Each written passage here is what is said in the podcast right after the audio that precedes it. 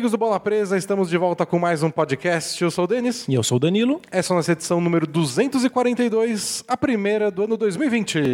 Aê! Bem-vindos a um novo ano e a NBA nem percebeu. A NBA tem jogo um dia antes, um dia depois, segue o jogo. É. Então a gente segue o jogo, nosso calendário aqui, quinta-feira gravando. Como a temporada diz 19, 20, então a temporada ainda não se encerrou, nada muda, segue, segue o baile. Mas vimos aí nas redes sociais Hum, que os jogadores não estão nem aí e fizeram festa. Vários vídeos do James Harden do Westbrook dançando. E eu recomendo a todo mundo. Vídeos do Harden dançando são muito divertidos. jura? Ele é muito engraçado dançando. Tipo, ele dança bem, não é engraçado porque ele é desajeitado. Ele é bom. É, é bom, mas é cômico. Entendi. acho que Ele é ele tem- bom de uma maneira divertida. É, eu acho que ele tenta ser divertido e passa essa alegria pra gente. Mas infelizmente mostra que eles estão traindo o calendário da NBA, comemorando uma data simbólica como o Ano Novo. E você, como torcedor do Rockets, pode se dar ao luxo, Hum, o privilégio de poder ir no, no Instagram dele, por exemplo, e falar o time numa situação dessa e você dançando. uma situação boa. É, não, mas Graças bem. a ele, ele pode dançar o quanto ele quiser. É, eu fico sempre torcendo para jogadores do meu time postarem foto jantando. Só pra eu falar, time nessa situação. Mas é isso. Feliz 2020 para todo mundo. Espero que tenha tido uma ótima virada de ano. E é isso. Não tem muito o que falar, porque o ano novo é quando acabar a temporada da NBA, draft, aí muda o ano pra gente. É, draft é Natal, né? Draft é Natal. Que aí che- chega, chega presente, presentes. claro. E é disso que a gente vai falar hoje, aliás, dos nossos novos presentes da NBA, que são os novatos.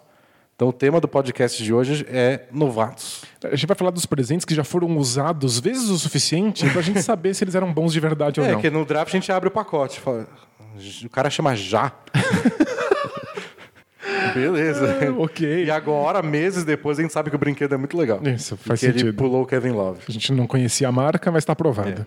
E ele fala um pouquinho também, antes de falar dos novatos, do David Stern, o antigo comissário da NBA. Ele foi comandante da NBA de 84 até 2014 e ele morreu no dia 1 Tá uma notícia bem triste para o mundo da NBA. Ele é um dos caras mais importantes da história da NBA. Certamente ainda um dos mais importantes entre os que não pisaram em quadra. Sem dúvida. Então, a gente vai ter um podcast especial para falar dele só para os assinantes, mas hoje a gente dá uns pitaquinhos. Boa. Antes disso, Danilo, faça o primeiro carinha do Jabá da década para alguns. Da década social. É. Do, do novo ano coletivo. É, a gente é um blog, o balapresa.com.br, e você pode entrar no ano de pé direito, ou esquerdo se você for canhoto, É. mas entrar em grande estilo assinando Bola Presa. Você baixa o PicPay no seu celular, apoia a gente com 14 ou 20 reais para se tornar um assinante, ter acesso a muito conteúdo exclusivo.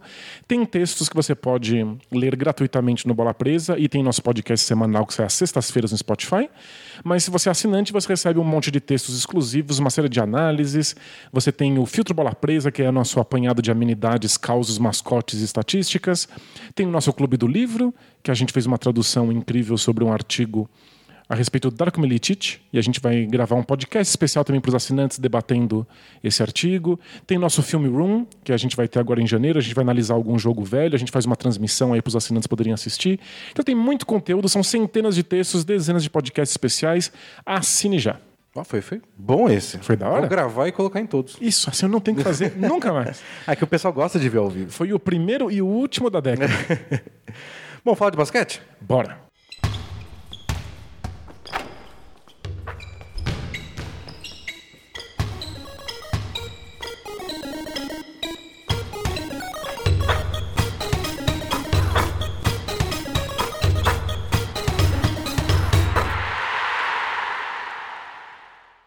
Começamos então com a notícia triste do David Stern. Ele tinha sofrido uma hemorragia cerebral quando ele estava num restaurante é, em dezembro, agora de 2019. E aí no dia 1 anunciaram a morte dele. É, relativamente novo, né? Tinha 77 anos. Para hoje em dia, ainda mais para um cara É para atual expectativa de vida. É, um, um cara bem de vida nos Estados Unidos, acho que é uma- foi uma surpresa. E ele era um cara bem ativo ainda também, porque ele parou de ser comissário da NBA em 2014, o que ele não precisava fazer. O cargo dele é, É vitalício. vitalício. Ele poderia ficar até quando ele quisesse ou até quando todos os donos de times da NBA chutassem ele para fora. E- o e- que nunca ia acontecer. E é muito engraçado, não é congresso, não é a maioria mais um, não é 70% dos votos, é todos, tem que ser unânime, todos os donos têm que querer tirar. Não se faz, não é de bom É, grado. teria que dar uma, teria que acontecer um escândalo imperdoável, assim. E provavelmente se acontecesse um escândalo imperdoável, o cara ia pedir para sair antes de. Exatamente. Mas ele decidiu se aposentar. Sem escândalo imperdoável, não falou nenhuma groselha no Twitter. Não. E, e aí, nos últimos anos ele continuou ativo, investindo em várias é, empresas pequenas ou grandes de tecnologia é, ligadas a esporte, dando muitas entrevistas sobre o, tempo que ele foi comissário na NBA. Era um cara muito interessante e tão importante para a NBA nesses últimos, de, nas últimas décadas que é, é, difícil cravar ele de um jeito só. É, sem dúvida. Eles são, são muitos anos tomando decisões para falar, não, esse cara ajudou muito, atrapalhou, ele foi... Durante algum tempo ele era vilão. É. Mas ele é responsável por muitas coisas que deram muito certo. E ele participou de muitas coisas que ele botou a ideia e executou. Algumas coisas ele participou, mas não foi tão importante assim. Ele tomou várias. ele tomou várias decisões polêmicas. E hoje, com mais distanciamento, a gente pode ver quantas delas funcionaram, quantas delas ainda são polêmicas, mas certamente tiveram um impacto positivo na NBA. Ele foi responsável por mudar a imagem da NBA, não só para o público americano, mas para o público internacional, porque ele também é o responsável por globalizar a NBA. E algumas dessas, dessas maneiras de mudar a imagem da NBA não são é, ponto É. pacífico, mas elas certamente mudaram o jeito como a gente assiste basquete. E a gente, a gente tem que ser grato pelo fato de que a NBA se tornou acessível a todos nós, especialmente a gente que é público brasileiro. Embora nos escutem também portugueses e angolanos, abraço. Mas a gente só pode assistir o, a NBA da maneira que a gente assiste com essa facilidade porque o David Stern foi ativo nesse sentido. É, o David Stern entrou na NBA, via, ele é advogado de formação, e ele entrou pela área jurídica, trabalhando naquele caso famoso contra o Oscar Robertson, que foi na época da junção da NBA com a ABA, que os jogadores queriam o direito de se tornar free agents, e o David Stern participou, ainda sem o protagonismo que depois ele ia ter, para conseguir esse acordo que juntou as duas ligas, deu mais direito para os jogadores e conseguiu fazer que a NBA deslanchasse como liga única, não com a divisão que a ABA que acabava prejudicando em termos de atenção, de audiência, as duas, né?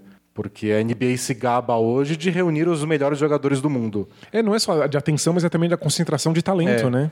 Porque naque- nos anos 70 você podia falar, fui campeão da NBA. É, mas o Julius Irving tá na outra liga. É tipo quando os caras ganham um cinturão de boxe. E eu não faço a menor ideia se eu dou alguma atenção pra isso ou não, porque tem 400 cinturões É, de e boxe. vale muito, vale pouco. Então ele ele unificou os cinturões da NBA. Exato. E depois, no começo dos anos 80, ele assumiu a parte de marketing e divulgação da NBA no momento ruim da liga, que nem final da NBA estava sendo transmitida ao vivo. Tinha muito menos audiência que futebol americano, óbvio, né? E até beisebol. E era tipo final da liga passando em reprise. 11h30 da noite na TV. Ninguém dando a mínima. Parecia a gente, quando a gente começou a assistir aqui no Brasil. E aí o David Stern começou, e claro que ele não faz essas coisas sozinho, porque o que a gente quer ver é basquete bom. Se não tem basquete bom, não há marketing que salve. Mas ele soube muito usar Magic Johnson e Larry Bird, que eram dois ídolos, uma rivalidade que nasceu, o Lakers, que era um time popular e, e famoso, grande, de um grande mercado, e usou essa rivalidade Lakers-Celtics para começar a promover a NBA. E já nessa época que ele começou a internacionalização da NBA. Então, tem uma história famosa que saiu até hoje no obituário lá do New York Times, que é de quando ele foi atrás de um jornalista esportivo argentino para entrar em contato com uma TV argentina para conseguir vender os direitos da NBA para lá por 2 mil dólares por um ano. Nossa, que absurdo, é um valor simbólico, né? E aí começou a passar. E tem a entrevista do Ginóbili dizendo que foi assim que ele entrou em contato com a NBA. Não, não, não tinha um canal argentino interessado na transmissão. É ele que teve que. O David Stern teve que É, vender. estava correndo atrás da NBA. Ele, tá, ele saiu mundo afora distribuindo a NBA. Tem os famosos casos das fitas e fitas de jogos que eram levadas para a China para começar a distribuir basquete na, na China. Então, ele que começou com isso, ele foi um grande incentivador do Dream Team de 92, que ele achou que essa é uma coisa que ia promover a NBA. E de fato, É. Porque é uma coisa que, que estava lendo uma matéria sobre isso há pouco tempo. Que o basquete era muito popular fora dos Estados Unidos. E que... é, sempre foi um, um- um esporte internacional, porque foi levado muito rapidamente para a Europa e se difundiu por lá. a, a questão que o Dream Team revolucionou é levar a NBA para fora. Tipo, ah, vocês jogam basquete aqui, vocês gostam basquete, vocês amam basquete, vocês conhecem basquete, mas olha o nível desses caras. É, Olha, olha o estilo de jogo, olha as É. escolhas que a gente faz na NBA que tornam o esporte diferente daquilo que vocês imaginam. E o David Stern foi um, um respon- não responsável, mas ele participou, incentivou para isso e depois ajudou a atrair jogadores de fora para a NBA, para transformar a NBA nisso, de ter os melhores jogadores do mundo, sejam americanos ou não, no mesmo lugar. No momento em que não era fácil, vários mercados eram fechados. É. Ele foi muito responsável pelo Yao Ming chegar na Nossa, NBA. demais. Ele viajou para a China várias vezes para costurar o acordo. E, e a outra inovação grande dele foi na parte da tecnologia. Então a NBA foi um dos primeiros lugares a dar espaço para é, mídia de internet. Abriu, o cara tem um site. Não, vem aqui, participe da coletiva de imprensa. E... Ou seja, se o Bola Presa esteve nos Estados Unidos participando de coletiva de imprensa e tendo acesso às estatísticas e aos relatórios, é porque essa porta foi aberta. E ele, e a- isso em tipo, 98, 99. né? Quando não tinha tanto jornalismo. O que tinha era, sei lá, o cara do jornal que eventualmente a notinha caía no site e olhe lá. E a NBA já estava abrindo espaço para isso. Foi um dos primeiros ah, ligas a ter transmissão pela internet. O site dele sempre foi muito à frente dos outros. É, na parte das estatísticas, de cobertura de TV. A NBA está sempre um passo na frente na parte de tecnologia porque o David Stern incentivava isso. Mas, ao mesmo tempo, é, ele também sempre foi muito autoritário, sempre quis as coisas do jeito dele, e nessa ânsia dele de globalizar a NBA, ele teve que cortar a asinha de muita gente, e nem sempre de uma maneira simpática. É, ele tinha uma visão sobre como a NBA deveria ser e como ela deveria parecer séria e comprometida e de certa maneira um esporte elitista a ser distribuído ao redor do mundo. E ele é responsável pelo código de vestimenta por banir uma série de símbolos que eram da periferia negra dos Estados Unidos. Ele arrancou tudo isso das quadras da NBA É, porque naquela época, começo dos anos 2000, era a época do hip hop estourando e todo mundo queria ser o Iverson. Se vestir igual ele, usar as correntes que ele usava, o cabelo que ele usava, e o código de vestimenta acabou com isso. Pois é. E foi logo depois da briga que teve do jogo Pacers e Pistons, que envolveu a torcida, foi um caos. E o David Stern estava apavorado que a NBA fosse vista como isso, como um jogo bruto de violência e vazou um racismo ali de Sem dúvida. ligar isso com a periferia dos Estados Unidos e o jeito que eles se expressavam. Mas ele tinha essa visão e ele imaginava a NBA como um produto e ele fez o que ele achava necessário para que fosse um produto mais palatável e passível de ser vendido ao redor do planeta. Então é extremamente polêmico, mas funcionou do ponto de vista mercadológico. Sim. E uma coisa, né, nessa época que todo mundo fica cancelando os outros, é legal ver alguém com uma carreira tão longa, porque você consegue ver que, tipo, às vezes a pessoa acerta, às vezes erra. Não Claro. tem muito... E o trabalho do David Stern ainda era tomar decisões sem parar. É, até do, do- do ponto de vista do racismo, é alguém que parecia que estava excluindo uma parcela, uma parcela da população de dentro do esporte, ao mesmo tempo em que abria as portas para que pessoas de diferentes culturas e diferentes etnias entrassem no esporte. Não, e dez- Não é tão fácil assim. e dez né? anos antes disso, ele foi o responsável por bancar o Magic Johnson quando ele descobriu que tinha o vírus HIV. Então teve toda uma polêmica, jogadores dentro da liga não queriam que... Não queria ter nenhum tipo de contato físico com o É, Magic Johnson. E ele foi lá, bancou, fez ele participar, o Magic Johnson participar do All-Star Game, e dizem que o All-Star Game que ele participou virou tipo uma convenção sobre HIV de, tipo, se informem. E que ele foi peça-chave nisso, e o Magic Johnson já disse, ó, tipo, sem o David Stern, eu não estaria aqui. Ele teria sido só banido da NBA de uma noite para outra. né? É. Então, é o cara que fez isso. E depois foi o cara que...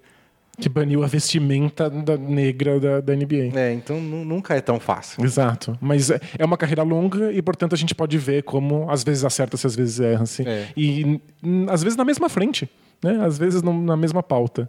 E na questão da China, a gente lembrou dele no podcast que a gente gravou sobre toda a polêmica da, da NBA na China, porque o David Stern foi um cara que levou a NBA até a China e foi ele o cara que alertou dizendo, ó, meu trabalho é fazer todos os donos dos times e a NBA em, em geral ganhar mais dinheiro. Mas vai dar problema isso aqui. Ele sabia que tinha questões Ele políticas sabia ali. que eventualmente a NBA ia enfrentar um dilema ético quando por, por lidar com o, Justo. com o governo da China que não tem os mesmos valores daqui, porque como a gente bem viu no caso do Daryl Morey, Tipo, ah, é uma ditadura, não é uma ditadura. É. E a NBA tá lá no meio. Não, só, só quero ganhar meu dinheirinho. Mas ele fez, a, um pouco. ele fez a parte dele de vender um produto. É. E tentou fingir que isso não envolve questões éticas, mas elas apareceram eventualmente, né? É, tipo, ele sabia, Ele estava ciente, né? ele sabia pessoalmente. Mas como comissário da NBA, ele foi lá e fez. Perfeito. Então, ele, ele não deixou isso impedir ele de fazer o trabalho dele. Isso é uma decisão boa ou ruim? não sei. Mas para a NBA rendeu muito dinheiro e o pessoal não cansa de falar, né? De que em 84, quando ele assumiu como comissário, venderam o Chicago Bulls por, sei lá, pouquíssimos milhões, nem lembro quanto. Mas quando ele saiu da NBA, tinha sido time sendo vendido por 2 bilhões de dólares. Nossa, que absurdo. Então, e foi isso que a NBA se valorizou no período que o David Stern estava lá. E muito na parte de vender a NBA, de marketing, que foi onde ele botou bastante a mão dele e deu resultado. E isso tem impacto. Você pode até discordar do David Stern discordar de que a NBA. achar que a NBA não precisava ser uma liga bilionária e que os clubes não precisavam valer tanto. Mas isso deu autonomia para os jogadores. Os jogadores, por ser uma, um, um espaço tão rico, começaram a ter mais voz e poder se posicionar com mais liberdade. Isso, ele foi também um dos responsáveis pela ideia de teto salarial e por Sim, é dividir verdade. os lucros que os times ganhavam. Então isso também tornou a liga não só mais rica, mas também mais igual e os times têm a mesma chance de vencer campeonatos. Então tem um impacto real em como nós assistimos o esporte, porque o esporte ficou melhor a partir dessas ações que talvez em si não fossem necessariamente positivas, É. mas o impacto é. E ele participou também, se pensar talvez como uma coisa negativa, das negociações que renderam os dois lockouts da NBA, em 99 e agora o de 2011. E ele é o representante dos donos do time, né? E a gente sempre está do lado dos jogadores, porque aqui a gente gosta de ver jogar basquete. Claro. Então ele sempre foi meio que o vilão da história, mas... Especialmente porque os donos eram os responsáveis por não aceitar os termos e impedir que o basquete acontecesse. E a gente queria assistir basquete, então é claro que a gente fica com raiva de quem está impedindo que o jogo aconteça. Mas nesse caso em especial, ele. Então, essa é uma coisa curiosa. Ele. O papel David Stern era de intermediário, mas ele agia como o comandante. E chegava a dar esporro em dono de time. Dizem que nas reuniões dos donos da equipe ele ia lá e brigava com os caras como se ele fosse o manda-chuva. E o pior é que o pessoal aceitava.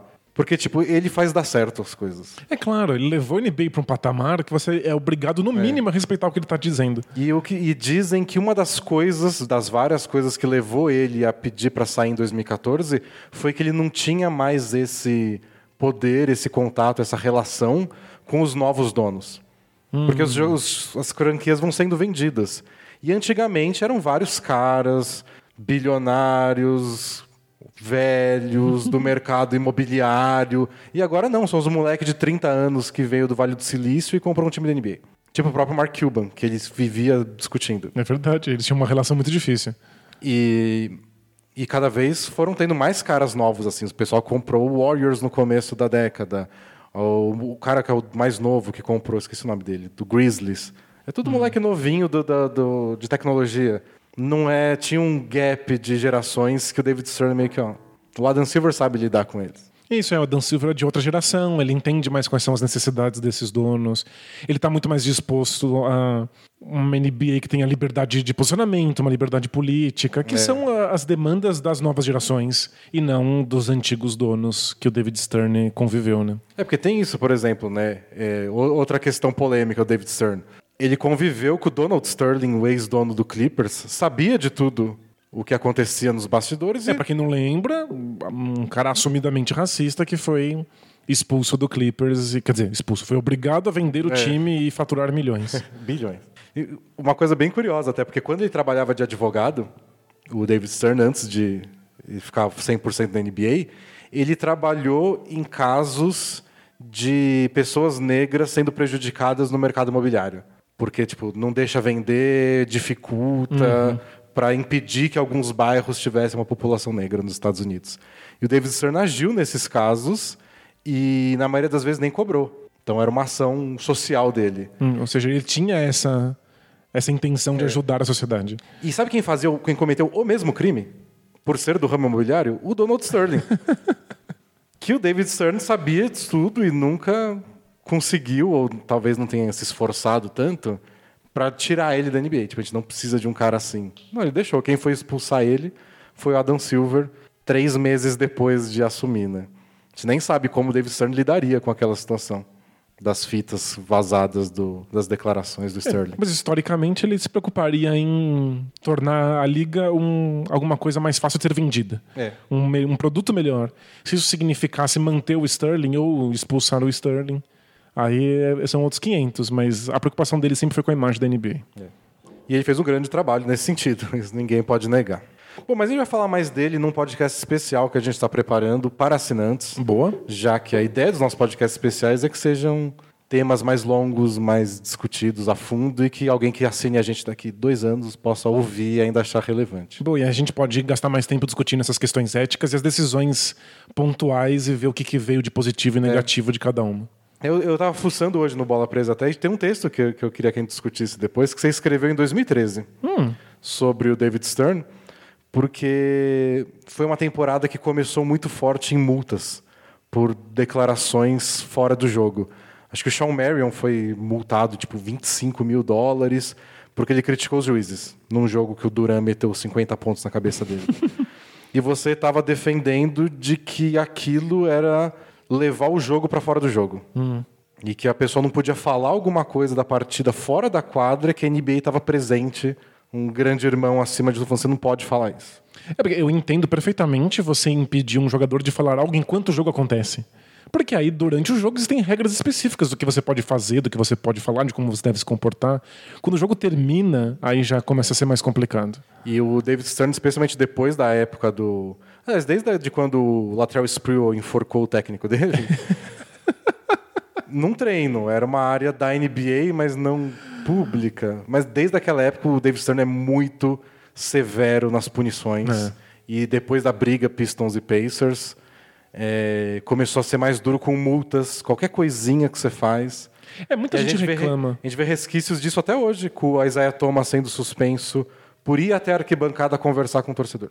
Reclamar com o torcedor, mas. É, você não pode ter essa interação. é. Ele não podia ter ido até a arquibancada. Muita gente reclama que a NBA já foi mais física, que antigamente tinha briga e os caras se socavam e nada acontecia, e que hoje tem muita frescura. O David Stern quis mudar a imagem da NBA, de não ser o lugar em que as pessoas saem na porrada. Porque isso é difícil de vender para as famílias do mundo inteiro. É.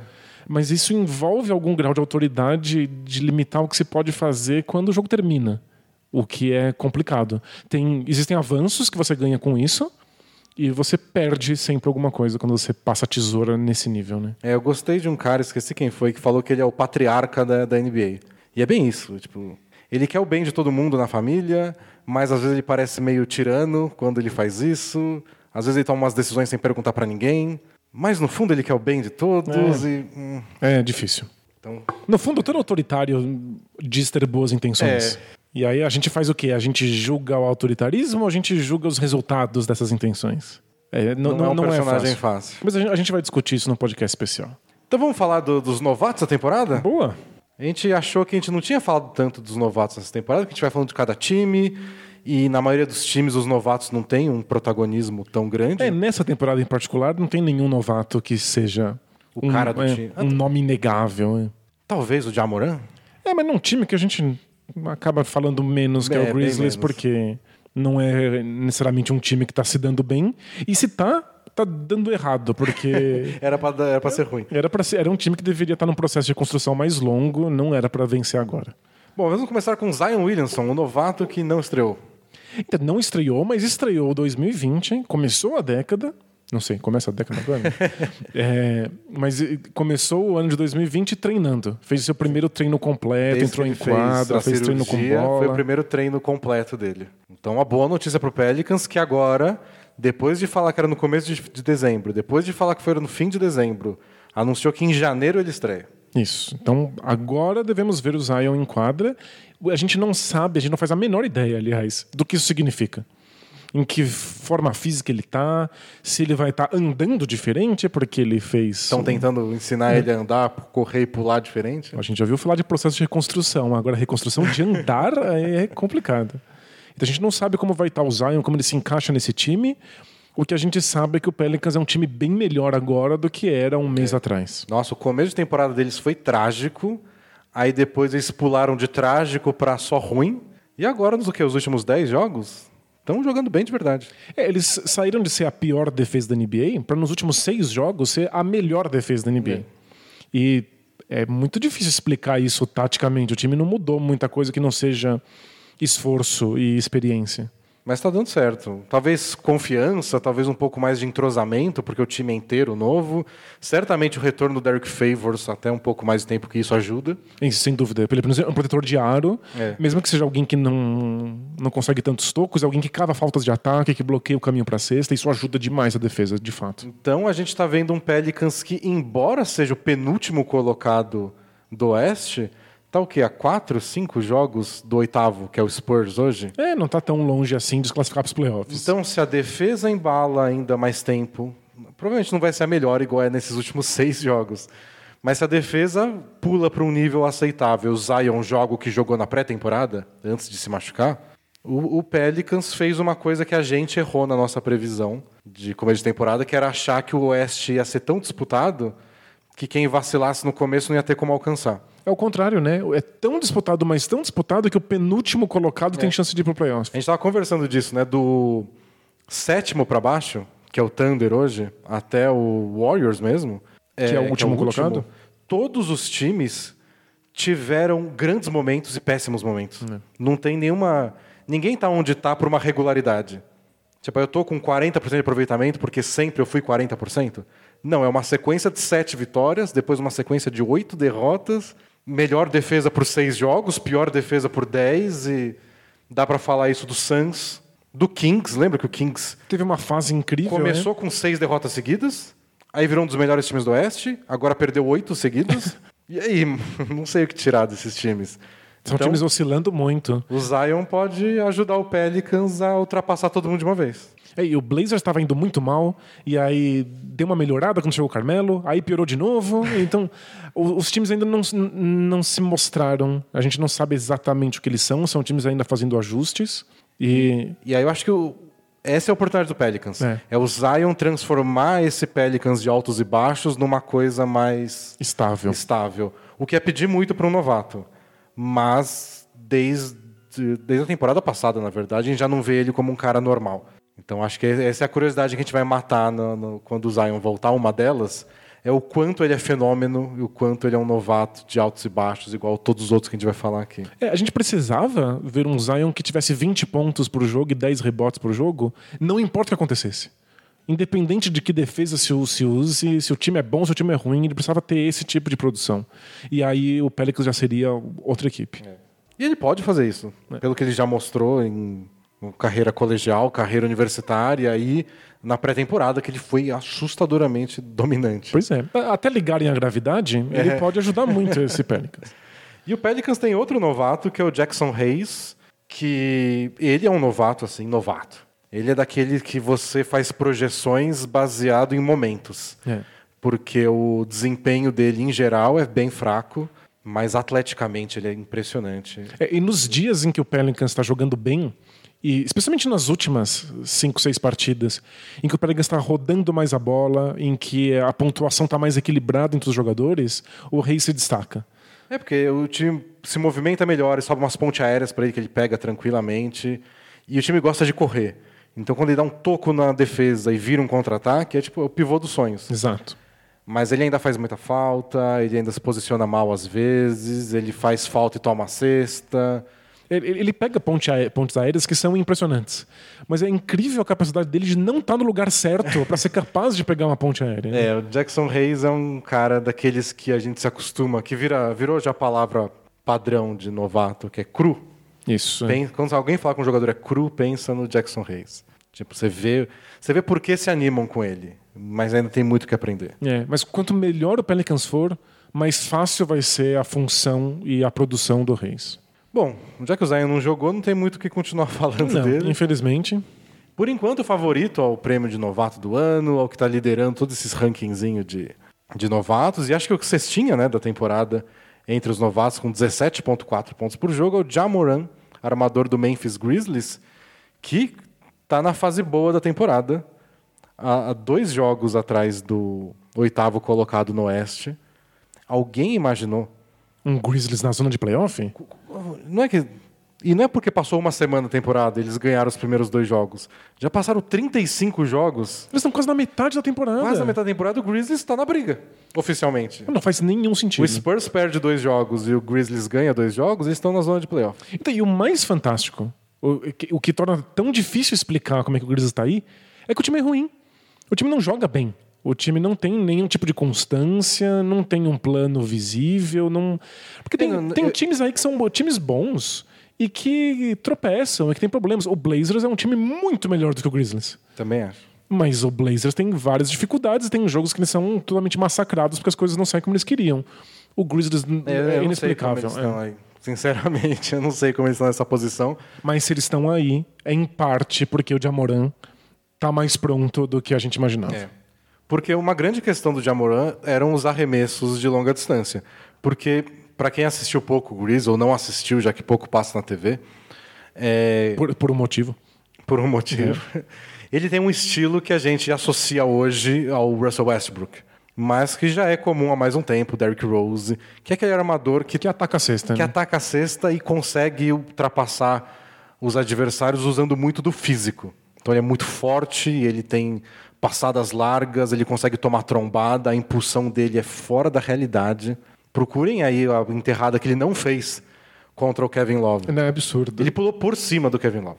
E eu estou usando corretamente a palavra literalmente. Eu, eu, eu queria entender o que passou na cabeça dele, de olhar para aquele e falar: Eu acho que eu consigo pular o Kevin Love e dá. terminar essa enterrada. É. E, nossa, foi por muito pouco. Foi por muito pouco. Kevin Love disse depois do jogo que se ele tivesse acertado a enterrada, ele ia se aposentar.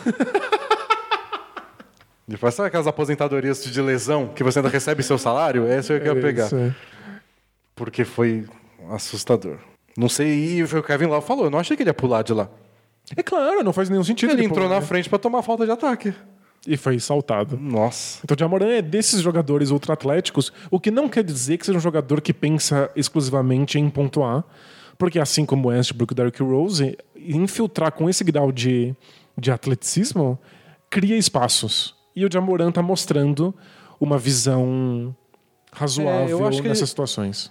Não que eu seja especialista em basquete universitário e tudo, mas pelo que eu acompanhei na época do draft e os vídeos que eu assisti, as coisas que eu li de especialistas, eu esperava ele um pouco pior na parte de distribuir passe, cometer turnover.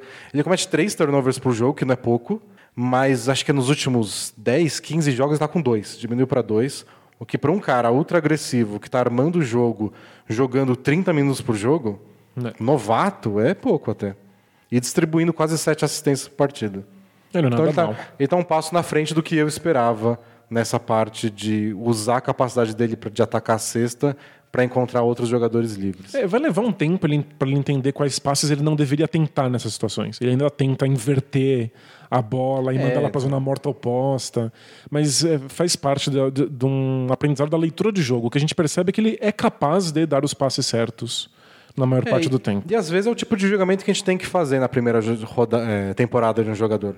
Você vê o que talvez ele possa ser, e às vezes alguns desenvolvem alguma coisa, às vezes mostram tudo que tem para mostrar logo no primeiro ano. É.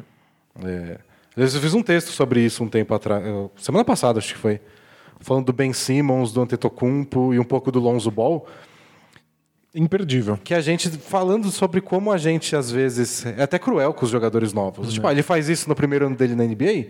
Claro que no segundo ano ele vai estar melhor. Gente, Ele vai dobrar, ele vai triplicar. E acontece bastante. Realmente, um, um ano de vivência na NBA ajuda muito. Mas não é tão fácil assim melhorar. E às vezes a gente erra nessas previsões de novato, achando, tipo, ó, o cara tá fazendo isso no primeiro ano, ano que vem tá dando 10 assistências por jogo. Não necessariamente. Então nem, é- nem sempre é tão fácil evoluir. Mas o que mais impressiona no Jamoran, e que eu achei que ele teria que gastar muito tempo para melhorar, é o arremesso de longa distância. Ele, É tá, ele tá acertando quase 40% das bolas de três. E o, e o resto da NBA ainda não tá acreditando muito. Não. Porque a maioria desses arremessos é porque o adversário tá pagando para ver. É, em parte você acha que não arremessa bem o bastante, mas em parte você não quer ser batido no drible por um cara ultra atlético. O, o, o Moran sempre vai ter essa vantagem, mesmo com defesas montadas para impedir o arremesso dele, ele sempre vai ter a possibilidade de bater para cesta e as defesas não vão conseguir, é um, é um cobertor curto. E no começo da temporada ele tava arremessando bastante, tipo, ah, vão dar espaço, eu vou arremessar. E aí caía, não caía, você fala, ah, legal que ele tenha confiança. É. Mas tem, já passou 35 jogos e ele tá com 40% de aproveitamento. É não, é uma, não é a maior amostragem do mundo, mas não é pequena também. Pois é, dá, dá pra se animar bastante com ele. Então ele é um dos caras mais animadores dessa temporada inteira.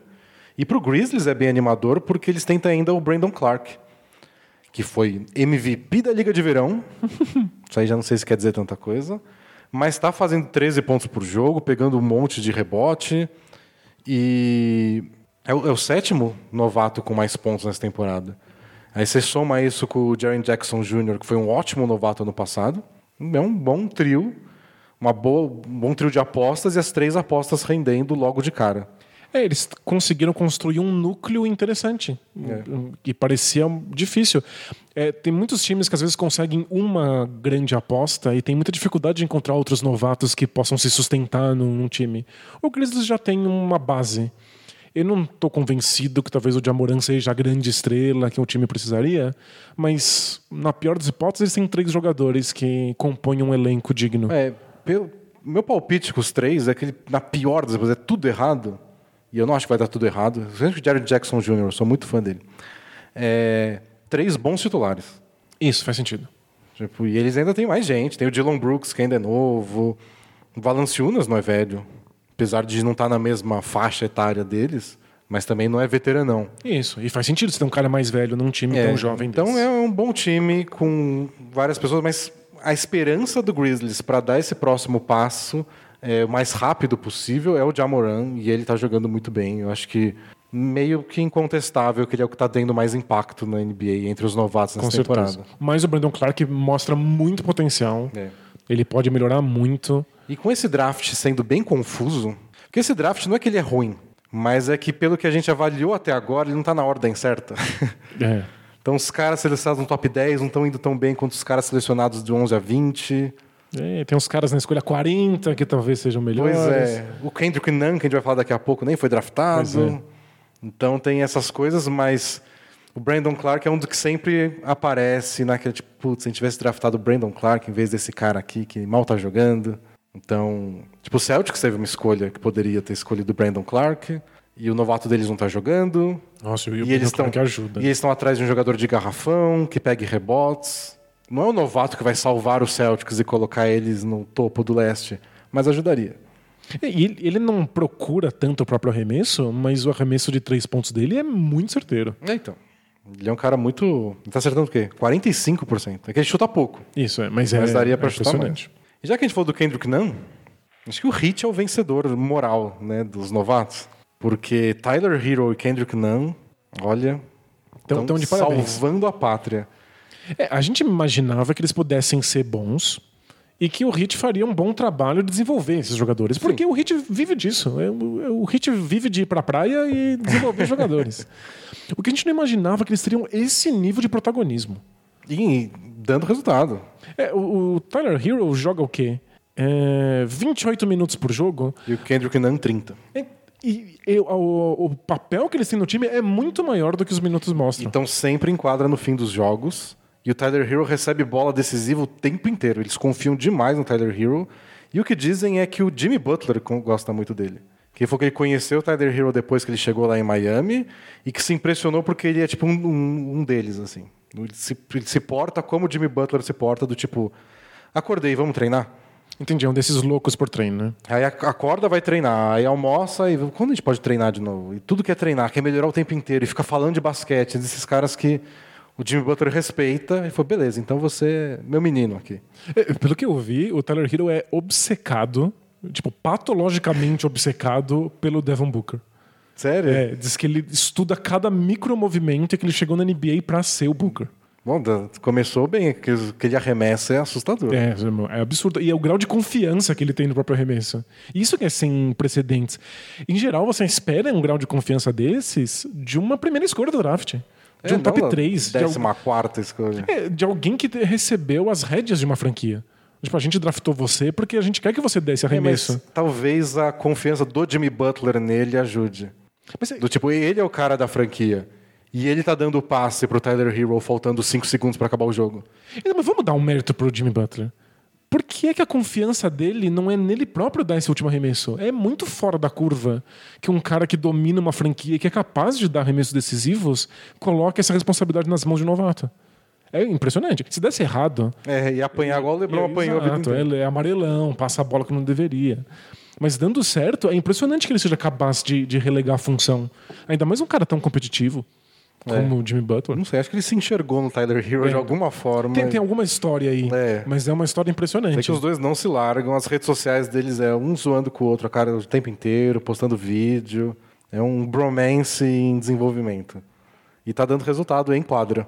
E o Kendrick Nunn não é tão amigo do Jimmy Butler, mas tá metendo muito arremesso, quebrou o recorde do Dwayne Wade.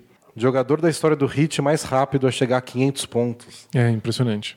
Nada mal para um cara que nem foi draftado. É excelente aproveitamento de três e de dois.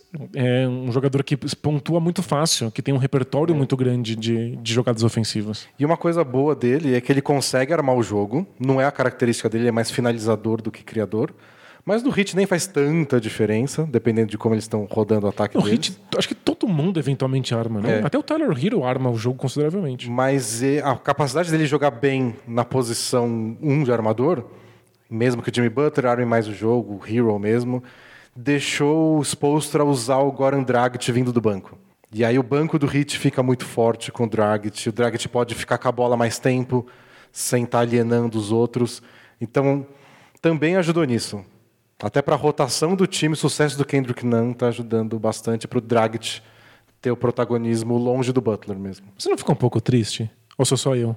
Teu coração não fica esmagado quando você vê o, o Dragic vindo do banco de reservas? Não, não tem esse apego ao Dragic. É, eu tenho tanto. É, ele é um desses jogadores que parece que perdeu a oportunidade de ser uma grande estrela, mas que tem tudo ali para ser esse jogador, né? Ah, mas eu acho que ele teve as oportunidades. Ele ganhou protagonismo no Phoenix Suns quando o Nash saiu, virou armador titular, teve bons momentos lá, foi, acho que chegou para um All-Star Game, não foi? Foi. E depois ele foi trocado para o Heat para ser o armador do Heat fazer dupla com o Dwayne Wade. E não, não, não aconteceu. é. Jogou bem o tempo inteiro, nunca foi ruim na carreira. Não virou uma, o dono do time. Mas fica essa, essa história estranha do Hit e que torna os times especiais.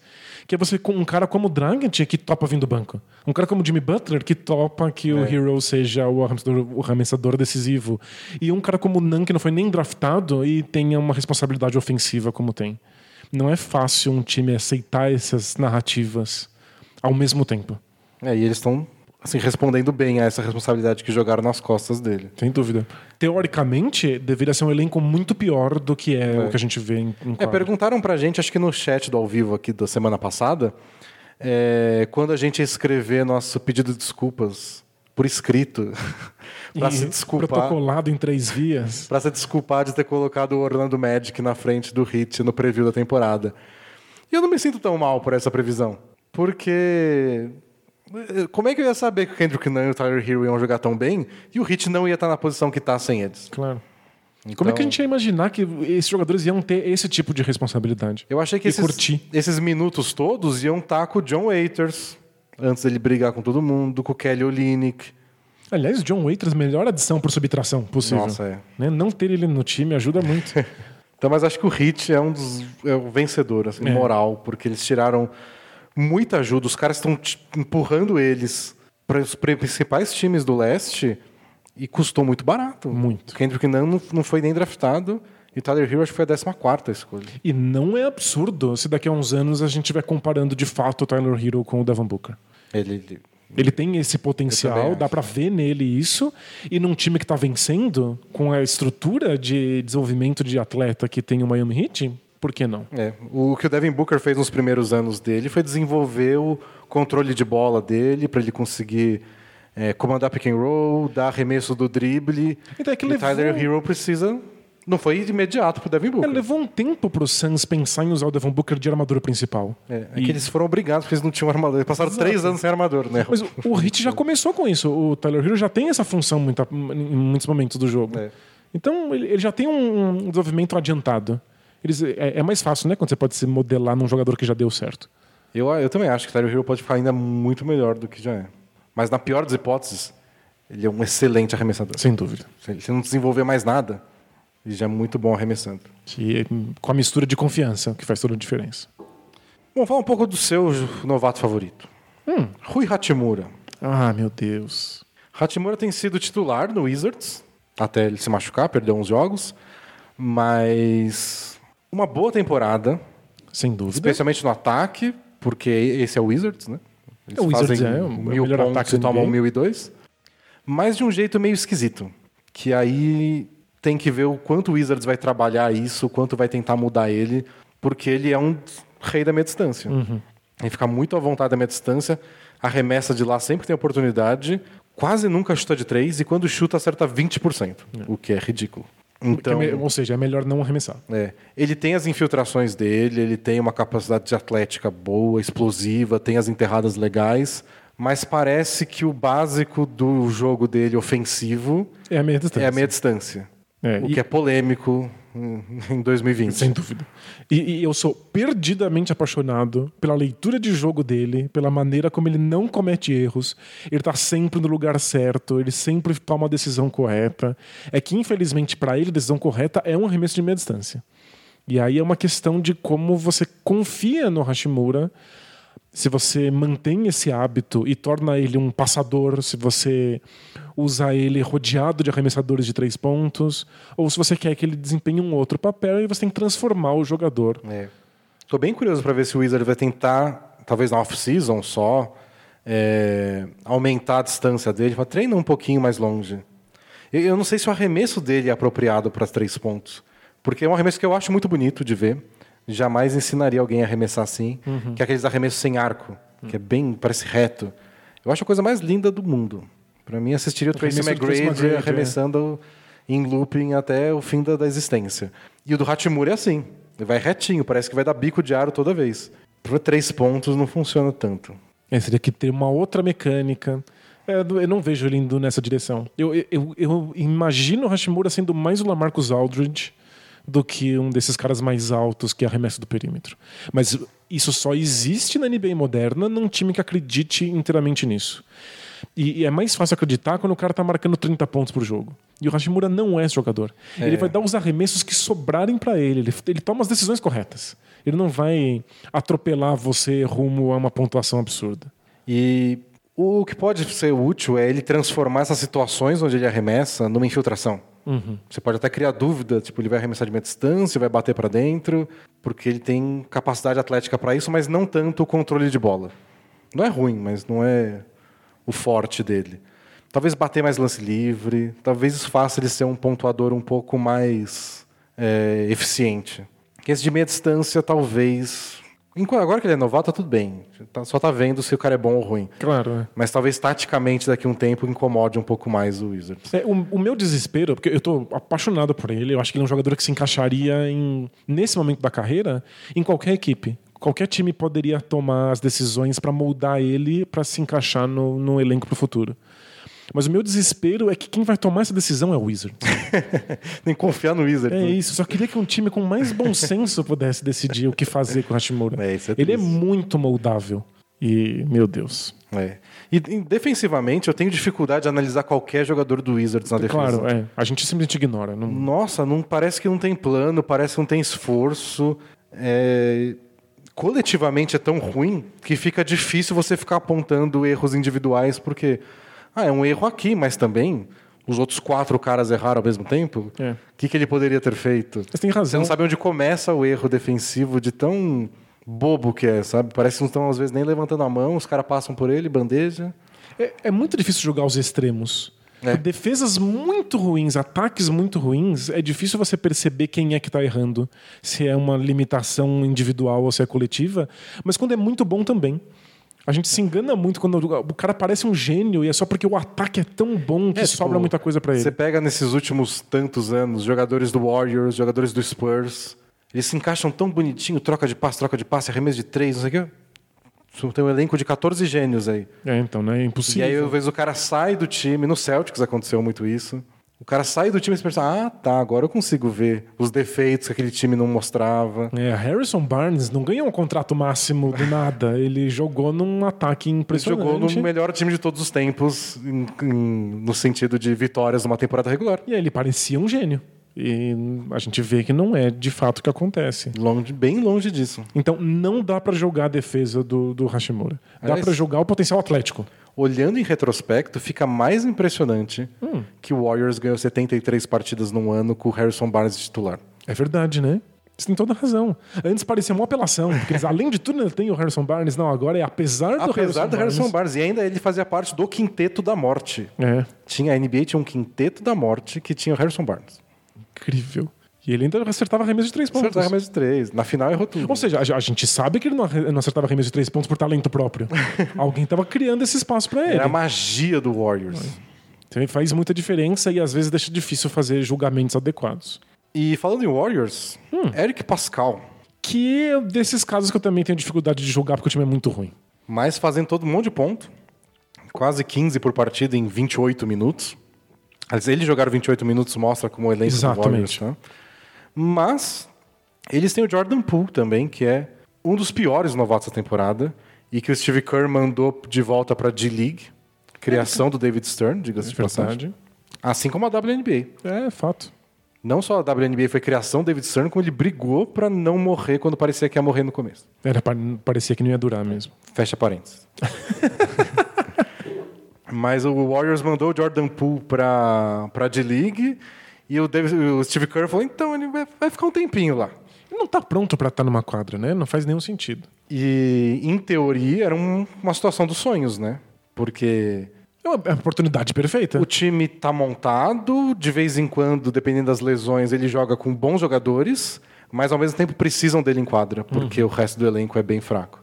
Então você vai jogar com o D'Angelo Russell e com o Draymond Green, mas não tem concorrência na sua posição, porque o Clay Thompson tá você- machucado, o Curry tá machucado. Você, não, você precisa não ser um idiota. É, É só você não ser muito, muito ruim. E ele é. ele é. É, Então não deu.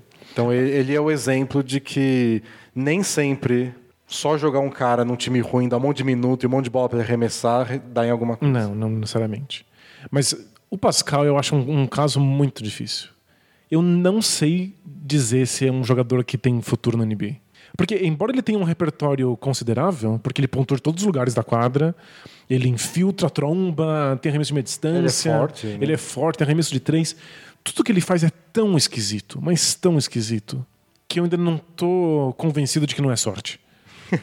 tipo, tudo que ele faz parece de uma maneira que não deveria estar sendo feita. É, o que eu gosto dele, e é, é bom que você falou isso, porque tem gente que compara ele com o estilo de jogo com o Pascal Siakam. E o Siakam era um pouco assim no começo de carreira. É, faz sentido. Porque você tem que ter cuidado né, quando você fala do Siakam, né, qual versão dele, né? Porque a cada ano tem um upgrade de, gigantesco. Então, o, o Siakam, sei lá, de dois anos atrás, Isso, boa. que é um cara meio, tipo, atleticamente impressionante, confiante, bate pra dentro, mas parece meio estabanado. Ele parecia meio descoordenado, né? Os É. movimentos não são limpos e arredondados, né? E de repente é. E não dá pra contar que os- o, o, o Eric Pascal vai crescer como o Siakam, porque ninguém melhora que Isso ele. é. Muito cuidado em fazer comparações com a exceção. E o Siakam é uma exceção absurda. Mas o que eu gosto do Eric Pascal é de que ele faz cestas inteligentes. De estar no lugar certo, de cortar em direção à cesta e finalizar. E se ano que vem, ou até no fim dessa temporada, o Warriors estiver numa versão mais completa, Russell, Curry, Draymond Green, talvez ele possa tirar proveito disso. Então eu acho que ele é o tipo de jogador que talvez não seja tão bom assim, mas ele vai ter muito espaço e um time muito bem é, entrosadinho quando o Curry estiver em quadra. O Curry é o cara que vai atrair tripla marcação na linha dos três.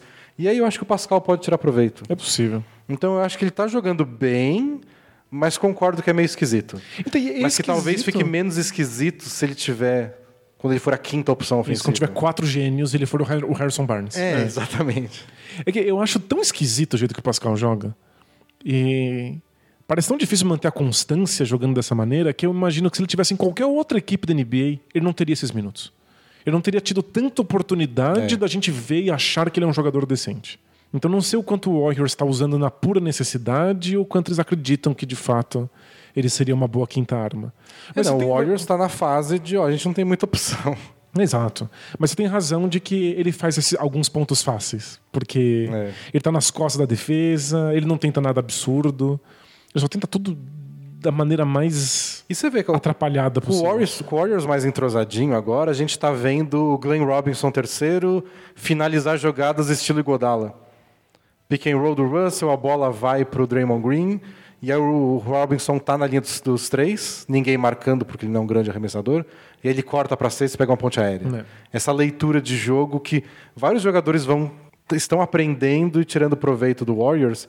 Eu acho que o Pascal até que se encaixa lá e pode ser uma alternativa barata para o time nos próximos anos, já que o elenco deles é tão caro, eles não têm flexibilidade para se mexer. Eu acho que o Pascal é a chance deles ganhar, sei lá, um titular que não ganha um gazilhão de dólares. Perfeito, porque eles precisam. Precisam. Já que eles estão É. estourando o teto salarial. Então, acho que eles.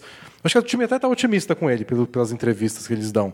Mas meio que nem tem tanta opção. assim. Exato. Tipo, tem que estar otimista, tem que botar para jogar. Mas eu acho ainda cedo pra dizer se ele tem de fato um futuro no Warriors. Mas eu torço pra que sim. É, talvez. Talvez o futuro dele no Warriors daqui dois anos seja o último cara do banco. Porque eles precisam de alguém barato. E apareceu um monte de gente que ultrapassou ele. Isso é, é realmente uma possibilidade. E você que mencionou aí o Glenn Robinson III, eu queria te fazer uma pergunta. Quanto tempo até a gente parar de chamar o Glenn Robinson III de Glenn Robinson III e chamar só de Glenn Robinson? Ah, Eu sou velho, eu ainda lembro do Glenn Robinson original. Ah, então não pode, é isso? Então aí se eu não chamar ele de terceiro, eu vou pensar no Big Dog Robinson. É que é infernal, as transmissões é Glenn Robinson the Third, arremessa. Glenn Robinson the Third, Podia se chamar um só rebote. de The Third. É boa. Ele podia mudar o nome dele, ficar só com três atrás. Assim. Isso, já chamar ele de O Terceirão. Terceirão. É que no Brasil vão achar que ele é um... Formando. Ele, exatamente, que ele é uma, uma sala de terceiro ano de ensino médio. Que foi pra Porto Seguro. É, Próximo jogador que a gente pode falar aqui. Vai ter que ser mais rápido agora com alguns. Mas Michael Porter Jr., que é o novato Ben Simmons da temporada, porque ele era para ter sido novato no passado, não jogou a temporada por lesão, então tá estreando agora pelo Denver Nuggets. Bem aos pouquinhos ele foi ganhando espaço, a torcida vai à loucura quando chamam Eles ele. são muito fãs. E por causa de lesões, acho que do Gary Harris, né? Ele foi ele é titular, titular, né? no último jogo. Foi a primeira vez na vida que ele foi titular na NBA. E foi o cestinha do time. Marcou 19 pontos, acho que em 24 minutos. Então, mesmo sendo titular, não jogou tanto tempo assim. Mas foi o principal pontuador do time. E mostrou meio que o repertório dele: arremesso de meia distância, arremesso de longe, infiltração, contra-ataque, enterrada em rebote. O próprio técnico Mike Maloney elogiou que o time melhora, melhora muito quando ele entra em rebotes, que ele considera um problema do time e que o tamanho dele ajuda bastante. Porque o elenco realmente do, do Nuggets é vários baixinhos, um cara grande que não pula. Então o, o Michael Porter dá essa capacidade atlética e tamanho maior para o time. É, e defensivamente, o Nuggets é um time que tenta impedir o contra-ataque, então eles voltam muito rápido para a defesa. E isso impede a possibilidade do Nuggets lutar por rebotes ofensivos. Então, em geral, é o Jokic tenta um rebote ofensivo, alguém que ali que é, um pouquinho mais alto está perto da cesta. E, e é perigoso, porque o Jokic demora para voltar para a defesa. Se ele é. passa muito tempo brigando, É, no fundo, você Sempre horrível. está abrindo mão dele defensivamente, se ele está É. brigando por um rebote ofensivo. Então, ter alguém um pouco mais alto nesse elenco que possa garantir, às vezes, uma posse de bola adicional. dá um assim, pique para a defesa se não pegar. né? Exatamente. É, falta no Nuggets um cara mais alto atlético, né? Porque o Jokic a gente ama de paixão, quero casar e ter filhinhos com o Jokic, mas ele anda em câmera lenta embaixo d'água. Exatamente. Então, qualquer tipo de altura atlética é muito bem-vinda nesse elenco. E para quem não lembra, o Michael Porter Jr. era um fenômeno colegial. Então, quando ele estava no ensino médio, achavam que ele ia ser a primeira escolha do draft, a segunda escolha, Quando ele estava no terceirão, no terceirão. E- Mas depois ele se machucou. Então, ele não teve uma carreira universitária para mostrar o desenvolvimento dele.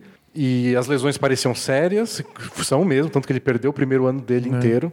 Então, vários times só. Não sou eu que vou me arriscar. E o Denver Nuggets foi pegar ele, acho que 14, 15 escolha do draft. O que parecia um risco aposta, bom, porque era um time que tinha dado certo mais rápido do que imaginava, né? É, o que o Nuggets pensou foi: é, a gente não tem pressa, nosso time já é bom, a gente já tem um elenco, uma rotação com titular e reserva para a posição dele. Se ele voltar e ser quem ele mostrou que poderia ser quando ele era um adolescente dois anos atrás, ótimo, a gente ganhou na loteria. Se não, paciência, segue o jogo. Não perdemos tanto. E eu achei um comentário legal do dia que ele jogou bem com o titular, de um comentarista que disse que acha que ele é o caminho mais curto do Nuggets e mais fácil, vamos dizer assim, pensando no ponto de vista da diretoria, do Nuggets realmente brigar por um título. Porque vamos supor que você considera que falta para o Nuggets um grande pontuador de perímetro, um ala que possa realizar várias funções. Quem é esse cara e quem, como eles vão adquirir esse jogador? Então, esse é o principal problema. Eles teriam que trocar por esse jogador, eles não têm espaço salarial, eles não, não têm jogadores que eles poderiam abrir mão nesse É, momento. tipo, eles têm bons jogadores que eles podem trocar? Tem. Mas você troca o Will Barton por esse cara que vai transformar seu time? Não. Você troca o Will Barton por um cara do nível do Will Barton. E o Will Barton faz falta, né, É. no fundo. Eles precisam dessa pontuação do, vinda do banco. O time é completo e profundo, mas nenhum desses jogadores viraria uma superestrela. E se você tira isso, o time perde a profundidade que precisa para conseguir o sucesso que tem nesse momento. Então- Então, de fato, É, achei uma observação legal, porque tipo, se ele se desenvolve nesse tipo de jogador, é isso. Ele é a peça que falta, é o terceira estrela do time, considerando o Jamal Murray e principalmente o Nikola Jokic. é isso ou o Jamal Murray fazer 38 pontos por jogo. É, Eu voto nisso. o né? Michael Ford. Eu voto no novato. Então, considerando que a gente já falou sobre isso no episódio que a gente falou do Nuggets, né? O Jamal Murray ganha dinheiro bastante, recebeu um contrato máximo para fazer mais do que está fazendo. Ele é bom. Ganha o que ele ganha imaginando que ele vai melhorar. Claro. E acho que esse é o cenário dos sonhos do Nuggets.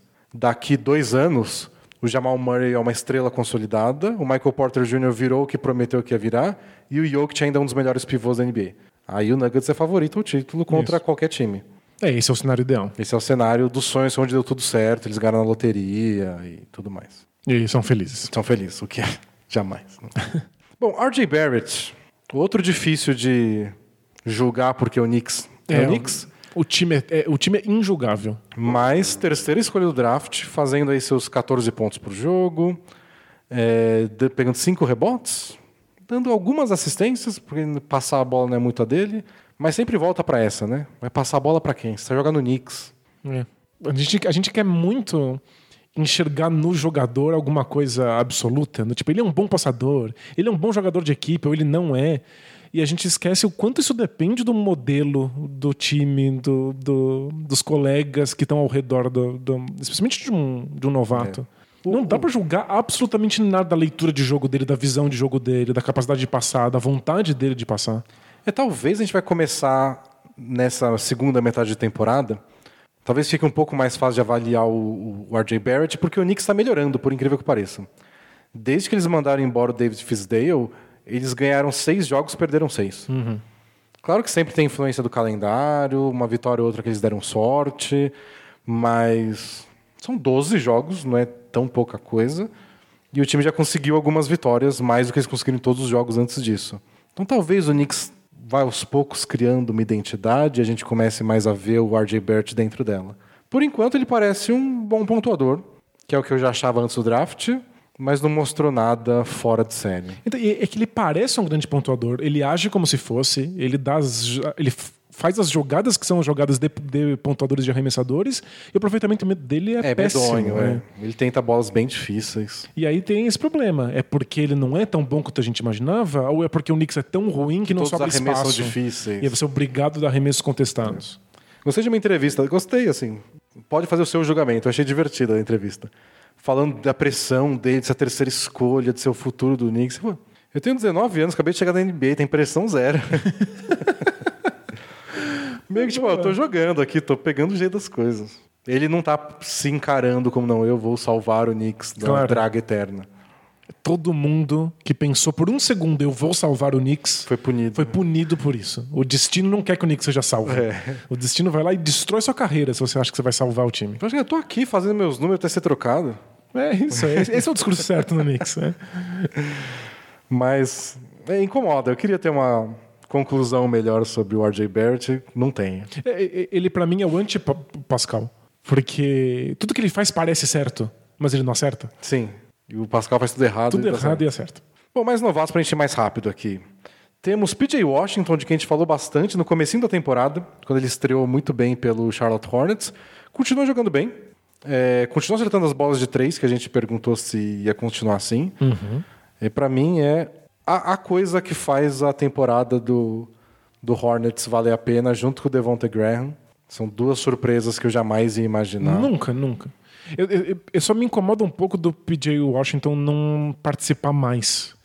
Eu queria que ele tivesse num Hornets mais desesperado por fazer ele dar certo. É que eu acho que esse Hornets bota muita responsabilidade na mão do Devonta Graham e do Terry Rozier. Eles não soltam muito a bola, não. O ataque é meio que eles decidem fazer na hora, recebe a bola quem eles acham que recebe. E se você pega fim de jogo, é o show do Devonta Graham. Exato. Aí E o PJ Washington participa um pouco E o menos. que, aliás, é um show que eu quero assistir. Ele é mó legal. Ele é incrível jogando. Mas o PJ Washington parece ter muito potencial, faz as coisas certas, tem um excelente arremesso e eu adoraria ver ele tendo mais protagonismo. Bom, tem os dois meninos do Atlanta Hawks, o DeAndre Hunter e o Cam Reddish. O Reddish, pra mim, é uma das decepções.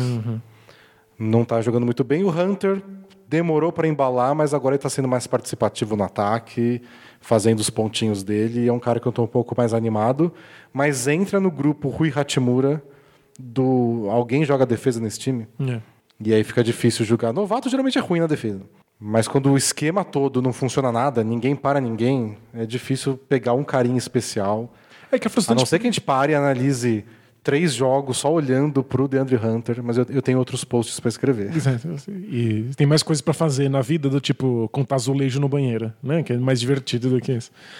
Mas eu, eu acho que o Hunter tem bastante potencial defensivo, mas não dá pra julgar no Hawks, né? É.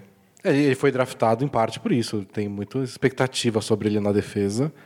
Mas nesse Hawks é difícil de ver. O time tá um desastre. É, Mas, eu- o, mas o time não se arrisca a ficar sem ele em quadra. Não, não. É impressionante como, como eles confiam que ele mantém ali as coisas funcionando. E eu acho que ele é o líder dos novatos em minutos, né? 32 minutos por jogo. Acho que Caramba! o novato que mais passa tempo em quadra é o DeAndre Hunter. Gente, é muito minuto pro novato. É bastante. E é, o Hawks é uma decepção da temporada, embora nossa expectativa com o Hawks fosse mais de jogar divertido, de mostrar coisas, de empolgar do que realmente ganhar jogos. É, não esperava que eles Mas vencessem. ser o último colocado do leste Não, aí é. é demais também, né? Eu queria que o time fosse ruim, mas não, não que ele fosse horrível. É. É. E os dois meninos do Bulls, Kobe White e o Daniel Gafford. O Gafford é o líder dos novatos em tocos, com quase dois por jogo, e ele joga 11 minutos por É, partida. isso é impressionante. E demorou o quê? Um mês e meio para estrear na NBA, porque o técnico não queria. Então, é- esse é um problema. A gente já tem outros casos, que eu adoraria lembrar nomes, mas eu sou péssimo com isso, de pivôs que tinham números parecidos. Desses caras que entravam, jogavam 10 minutos por partida e dava dois, três tocos. E são pivôs que os técnicos não querem colocar em quadra. Dá o toco, mas não consegue fazer absolutamente nada mais. E aí esse é um medo, imagino. E dar dois tocos pro jogo são duas vezes que você faz isso em Isso. 100 posses de bola. E não quer sequer dizer que você recuperou a posse de bola. É. Então o toco é um número complicado de jogar. Mas o meu medo é que só que ele só faça isso. É, eu acho que o Bulls não tá em situação de ficar, não, ele nem vai jogar. É, Mas por quem, né? Mas bota o menino pra jogar. Deus me livre. tá jogando mal. O time é que o time tá bom, não vão mexer porque o veterano tá dando conta do recado. Bota ele 20 minutos por jogo, sei lá, só pra gente conhecer mais dele. E ele, na pior das hipóteses, ele é o cara da energia.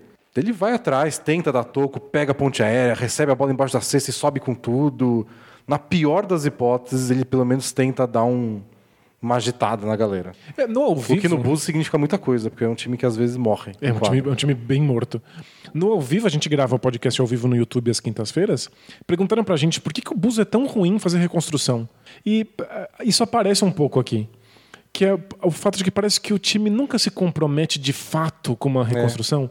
Nunca coloca a molecada pra, pra, pra jogar e dar protagonismo pra eles. Eles acham o quê? Que eles vão ir pros playoffs aí? Porque o Sei Zé lá. Lavine vai ser MVP? E tem alguma coisa interna também, porque os novatos deles dificilmente vão. Eles tiveram um momento bom com isso, quando teve Derrick Rose e tudo mais, mas o pessoal que tá vindo de lá não tá se desenvolvendo tão bem.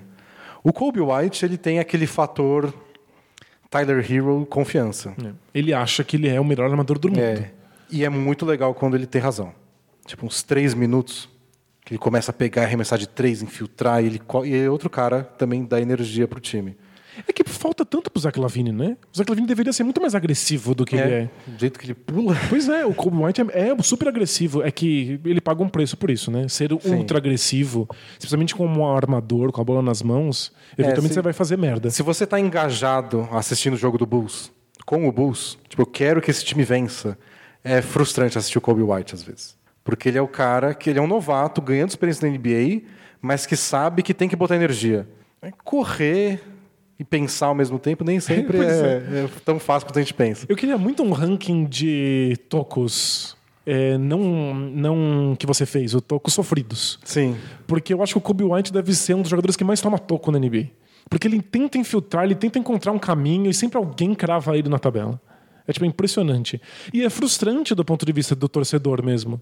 Mas do ponto de vista do amadurecimento do jogador é ótimo, deixa ele tentar. É, o, o, o talvez frustre algumas pessoas é que o, as decisões ruins que ele toma geralmente é pensando em arremessar. É tomando toco. Ele não é de cometer turnover, de dar passe errado. É do já quer dizer, eu acho que eu tenho que arremessar aqui, agora. Acho que essa bola é para mim. É o que eles chamam de chamar o próprio número. Que ele é o armador e decide que agora essa jogada é para mim. Isso. Então, Agora eu quero que finalize um cara que eu gosto muito, um cara que eu confio demais, é, sou eu. essa bola de confiança, a gente precisa desses pontos. É, sou eu. E Chegou minha hora. Às vezes é meio frustrante assistir Kobe White, mas ele, ele é bom. Ele é. Ele é bom. É que a torcida do Bulls é uma torcida muito frustrada, com toda razão, por anos e anos de decepções, decepções, decepções. Eles não querem esperar, né? Eles E- querem que dê certo agora. E já era pra estar dando resultado.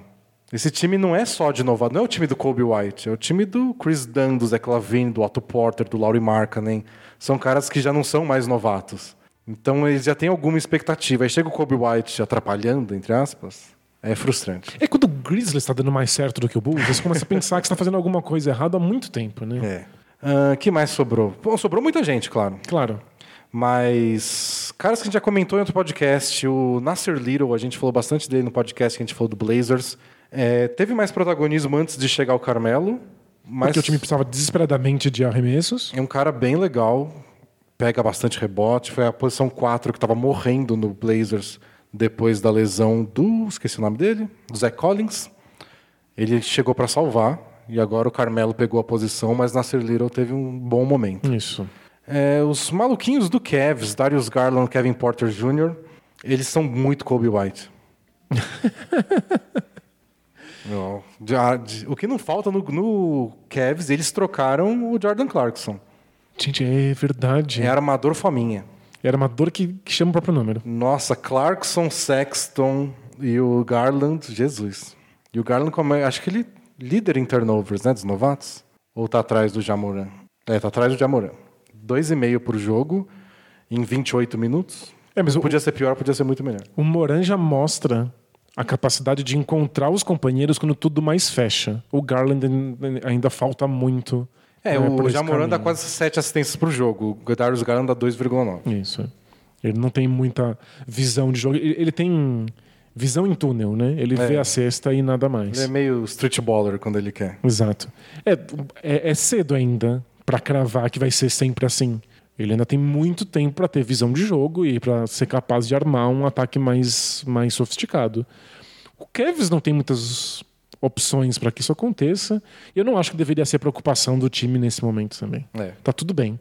Só é muito, muito difícil imaginar um futuro em que o Garland conviva com o Sexton.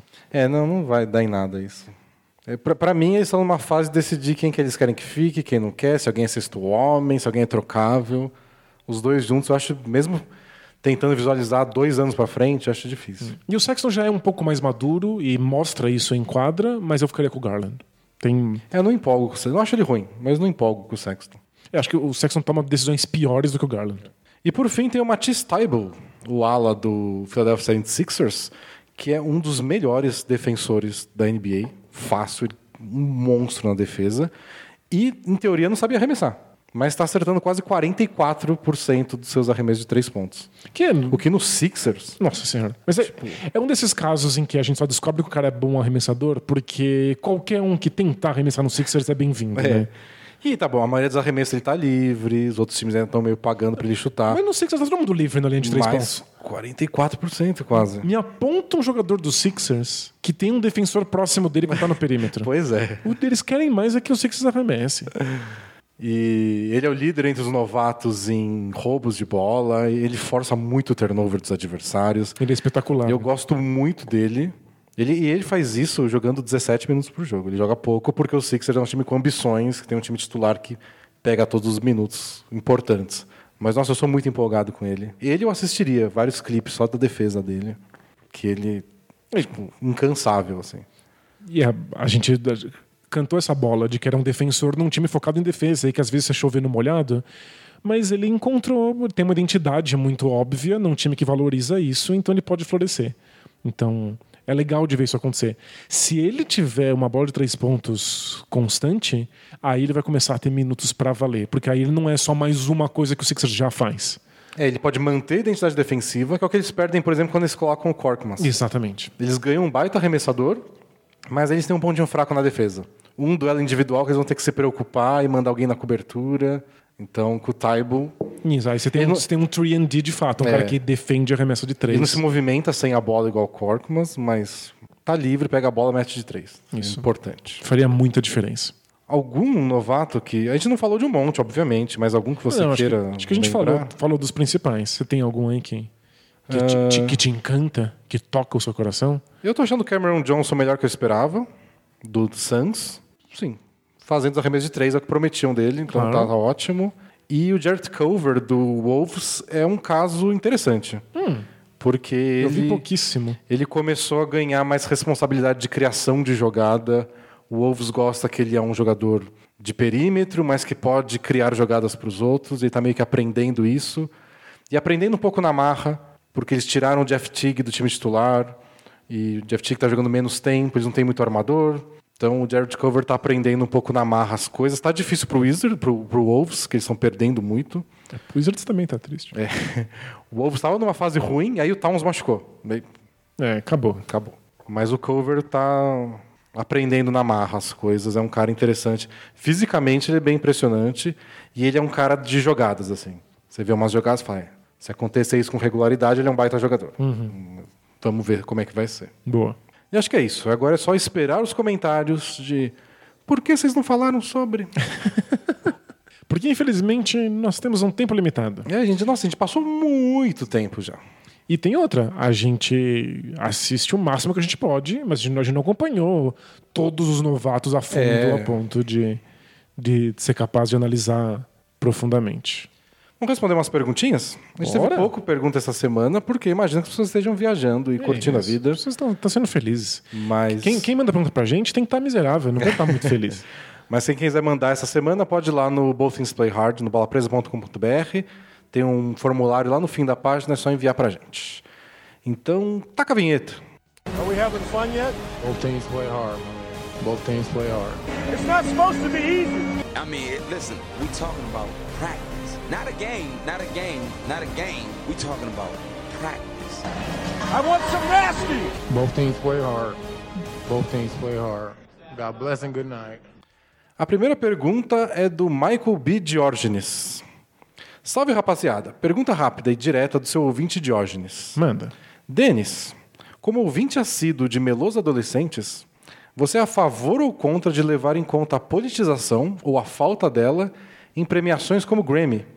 O Kendrick Lamar ter perdido em 2016 com To Pimp a Butterfly para Taylor Swift ainda me tira algumas noites de sono. Vida longa bola presa. Que engraçado. Você, Danilo, que não valoriza prêmios da NBA, o quanto você dá valor a prêmios de música? Nada, nenhum. E acho que essa é a resposta que eu dou também.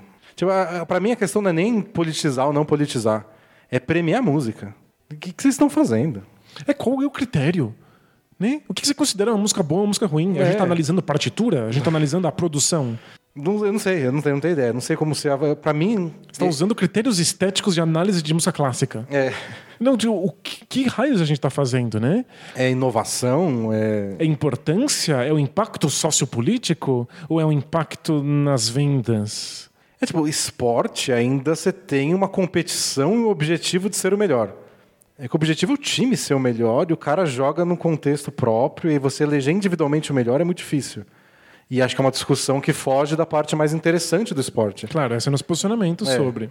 Na música, foge mais quilômetros, assim. Dane-se quem ganhou o Grammy. né?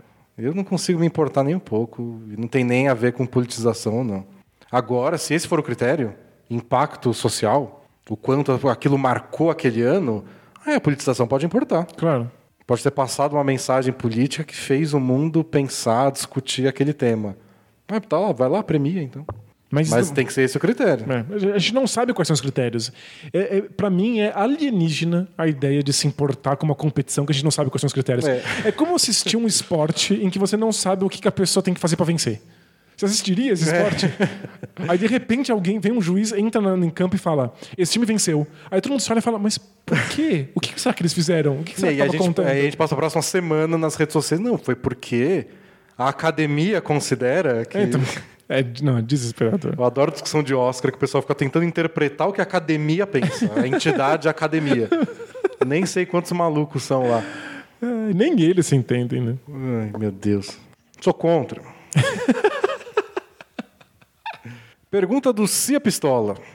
Olá, D&D. Pergunta basquetebolística. Manda. Quando o jogador dá uma airball, quem pega a bola computa alguma estatística no box score? Se sim, qual? Rebote ou roubo? E esse arremesso errado conta como arremesso ou como turnover?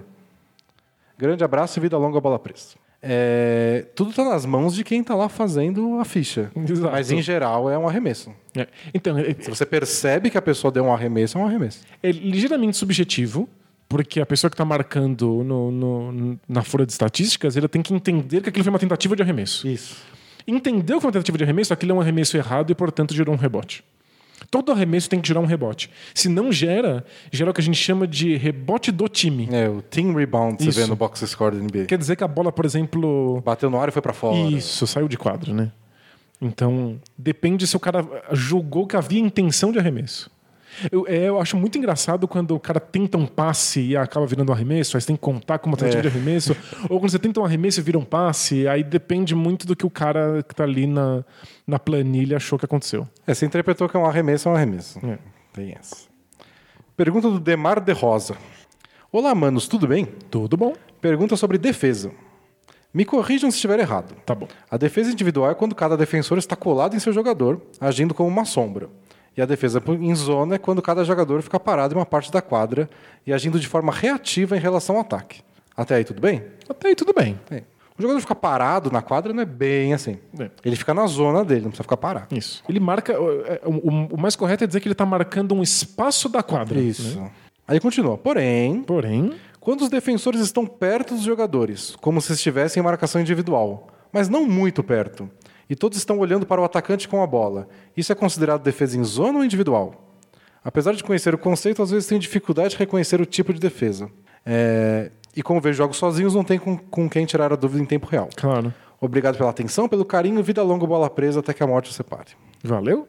É difícil assim a, a descrição dele, não sei o que exatamente ele está pensando. Acho que ele tá pensando num cara que tá dando dois ou três passos de distância para um, um, um atacante. É que às vezes o cara só arremessa mal. É, então, tem- às vezes é- isso é uma marcação individual e o defensor tá só dando espaço porque você É. quer que ele dê aquele arremesso. E tem muita coisa na NBA que é. Tipo, a marcação tá individual. Mas o cara que eu tô marcando arremessa meio mal e a bola tá do outro lado da quadra. Então eu saio um pouco dele, fecho um pouco mais no meio do garrafão. Isso. E aí, se a bola rodar e foi até aquele cara, eu corro para alcançar ele. E tem Então- defesa por zona em que quando um jogador entra numa área da quadra, o defensor gruda É. nele e cola nele. E aí você talvez não reconheça que aquilo é zona. Então é meio que uma. Esse exemplo que eu dei é uma defesa individual que aplica algumas coisas, alguns critérios da zona. Aí você pode chamar do jeito que você achar mais.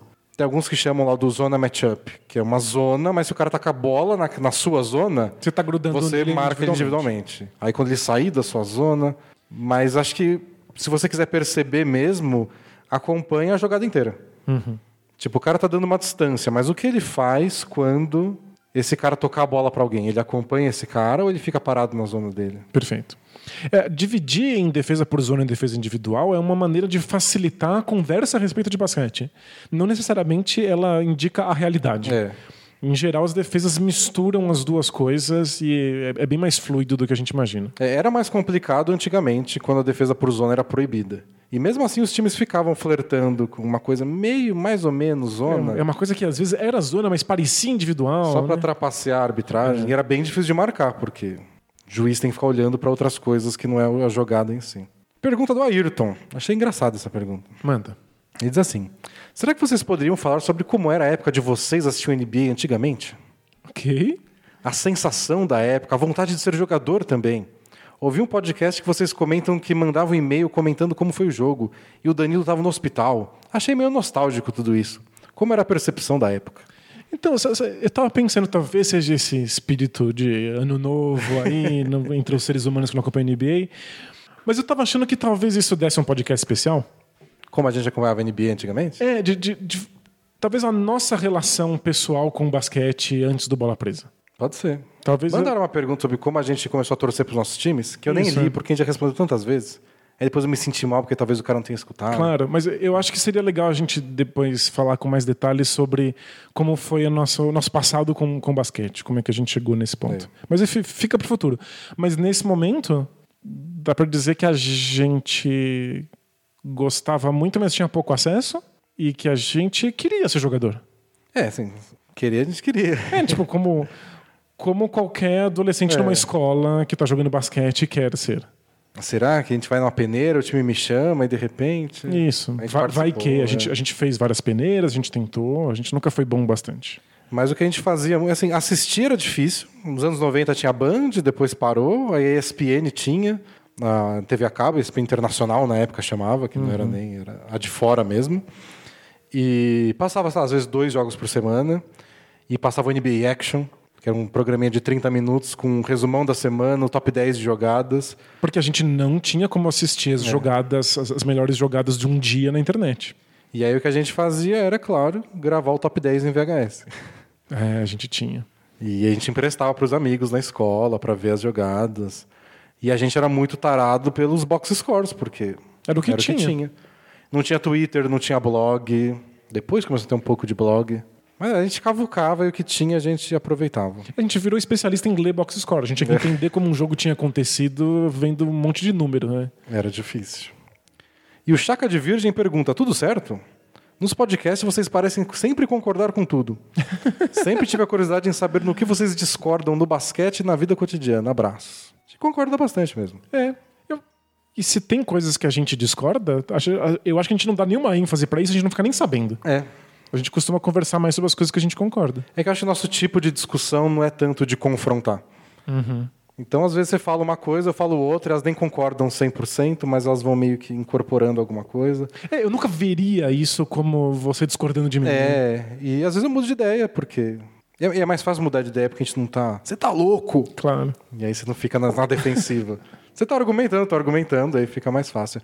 Mas em geral a gente, a gente enxerga basquete de um jeito parecido. E a vida cotidiana também. Então, e- mas é engraçado que isso não é por acaso. É, nós somos amigos há muitos anos, então a nossa formação aconteceu junto. Então a gente compartilhou as mesmas experiências, as coisas aconteceram só com um, foram É. contadas pro outro. E dúvidas. Então a gente, algumas coisas novas apareceram pra gente, a gente lidou com elas juntos, conversando sobre isso. E aí nossa conclusão, vamos dizer assim, do, do, assunto acaba sendo um consenso Exato. do que a gente conversou sobre aquilo. É, a, a gente viu exatamente os mesmos momentos da NBA. Porque a gente começou a acompanhar a NBA junto, a gente conversava sobre todos aqueles eventos. É natural que a gente tenha mais ou menos a mesma percepção. É. Tem a Tanto ver que com a gente- proximidade. é. Quando a gente começou com Bola Presa, a ideia era ter uma coluna Bola Presa. Toda semana ia ter um assunto onde eu ia dar um ponto de vista e o Danilo outro. E aí na segunda semana a gente percebeu do tipo, é, É, não, não dá. O primeiro a gente já teve que forçar muito a barra É. pra soar diferente. é. a gente tinha que botar um personagem, a gente não queria isso. Nossa, é. Se tem uma coisa que a gente não fez no Bola Presa, que a gente tinha imaginado fazer e não deu certo, foi nós sermos personagens, né? A gente é, a gente. Dá muito trabalho. Dá muito trabalho. É, não ser você dá muito trabalho. Parabéns aos atores. Pode dar uma perguntona grande ou tem que acabar? Não, não, manda bala. É. Ano novo. Tudo novo, ninguém tá dando de férias. É, é domingo todos os dias. Então, perguntona de relacionamento. Uma grandona, a pessoa tá preocupada e deixou o e-mail dela, até se a gente quisesse responder só pra ele, porque tá desesperado. ok, manda bala. Mas é grande, então senta que lá vem a história. É o Danny Granger dos Pampas. Ah, se o cara queria ser secreto, já começou mal. Isso já dedurou um Porque lugar. vão procurar os Pampas e descobrir quem aqui é fã do Danny Granger. Não, não é muita gente. Não vai né? sobrar muita gente, mas tudo bem. Olá, dupla, tudo jóia? Já faz muito tempo que penso em mandar uma mensagem para os melhores conselheiros amorosos da história desse país. É, acho que não tem muito, né? Mas sempre senti que a resposta era óbvia, eu já a conhecia e só não fazia nada porque era um covarde mesmo. E Costuma ser essa a resposta, é verdade. Mas a gente nunca usa a palavra covarde. Nunca. Permita-me explicar. Namorei por alguns anos com uma menina que conheci quando estava saindo do ensino médio. Era de uma outra escola e ela era considerada a mais bonita de lá, sendo cobiçada por muitos, assim, senti meio idade média. É, nossa. Porém, relativamente quieta e meio religiosa. É tipo, a mais bonita de lá, ela ganhou tipo um concurso de beleza. Namoramos por quase cinco anos e nunca fomos de ter muitas brigas, apenas algumas discussões por dois motivos muito específicos: sexo e a forma com que ela tratava o relacionamento. Quanto ao primeiro problema, eu já tinha transado com algumas meninas antes e tinha uma vida sexual ativa antes de conhecê-la. Ela era virgem e sempre demonstrou pouco interesse em sexo. Com o tempo, ela foi curtindo mais, mas por argumentar que sentia muita dor, que não estava preparada, ou que sentia que deveria transar só após o casamento, nunca chegamos a ter sexo de verdade. ok. Os últimos três anos foram basicamente sexo oral ou nenhum sexo. A questão da forma que ela lidava com o relacionamento era outro problema. Em quatro anos juntos, ela só me apresentou a duas amigas, nunca me levou a uma festa da faculdade dela e sequer postou uma foto comigo nas redes sociais. Inclusive, o Instagram dela, durante o período em que namoramos, era composto de fotos que eu havia tirado em lugares que fomos ou viagem que fizemos e ela simplesmente postava a imagem que estava sozinha e não a que estava comigo. Dramático. essa. É. Nos tempos modernos, é. Não, é um código social não muito bem aceito. Exemplo, Eu não me importo com esse tipo de coisa. Eu teria zero preocupação, mas é um código que todo mundo É, entende que é Pois fora é, da curva. Eu entendo que é um problema na- em em boa parte dos casais. Sem dúvida. Eu conversava com ela, mostrava minha chateação, e no início ela falava que era porque sabia que eu tinha ficado com várias outras pessoas antes dela. Não foram várias, dicas de passagem. Ok. E ela sentia um pouco de vergonha. Mas, Ver- vergonha? não sei. Vergonha de estar com um cara que foi com outras pessoas? E eu não entendi como isso se relaciona a ela não falar de outros para outras pessoas que ela namorava. Esquisitíssimo. É, mais recentemente, ela já falava que não gostava das fotos. Enfim, sempre dava uma desculpa. Eu postei umas três e parei porque ela não postava nada. Olha só. Escrevia textos de amor, todos os meus amigos sabiam que eu namorava e ainda citava ela indiretamente em todas as minhas rodas de conversa. Enquanto ela parecia viver uma vida normal nas internets e na faculdade dela e uma vida secreta comigo. Caramba. É, uma vez, inclusive, ela deixou o Instagram log- logado no meu celular e chegaram mensagens de vários caras. Movido pelo ódio e com uma vontade de descobrir se estava sendo chifrado, olhei todas as conversas dela e não encontrei nenhuma prova concreta de traição. Mas tinham diversas conversas com caras de todos os tipos elogiando as fotos dela e ela dando papo, puxando conversa, dando número de telefone e mais um monte de merda sem nem ao menos mandar nada que fizesse o cara entender que ela namorava. Ela simplesmente parecia querer viver essa vida, ou no mínimo se sentir desejada, ao ter diversos caras à sua disposição. Ok, isso é, um- isso é o mais provável mesmo. né? Se, se sentir desejado é parte do motivo pelo qual o Instagram existe. Enquanto eu cortei qualquer abordagem feminina ao longo desse período. O que também não é tão necessário, né? Você não precisa cortar a abordagem feminina. É que a gente tá indo por um caminho em que ele tem uma visão muito específica do que ele quer e ela é muito diferente daquilo que oferecem pra ele. Mas ele não precisava ter cortado, mas é assim que ele queria que ela agisse, né? Também conversamos sobre isso. Então, todas as nossas respostas que fossem, conversa com ela. Houve a conversa. Também conversamos sobre isso e ela disse que não conseguia ser grossa com as pessoas. E o babaca aqui aceitou, porque não conseguia pensar, é, não conseguia aceitar terminar o namoro. Algumas semanas depois, ela me deu o pé pelo WhatsApp. Até aí, tudo bem. Não. Porém, se passaram três meses da situação, eu comecei a fazer terapia e melhorei muito nos últimos dois meses. Legal. Inclusive, conheci e estou saindo com uma menina muito legal. Parabéns. Podia acabar aí. né? É, pa- pa- parece ótimo.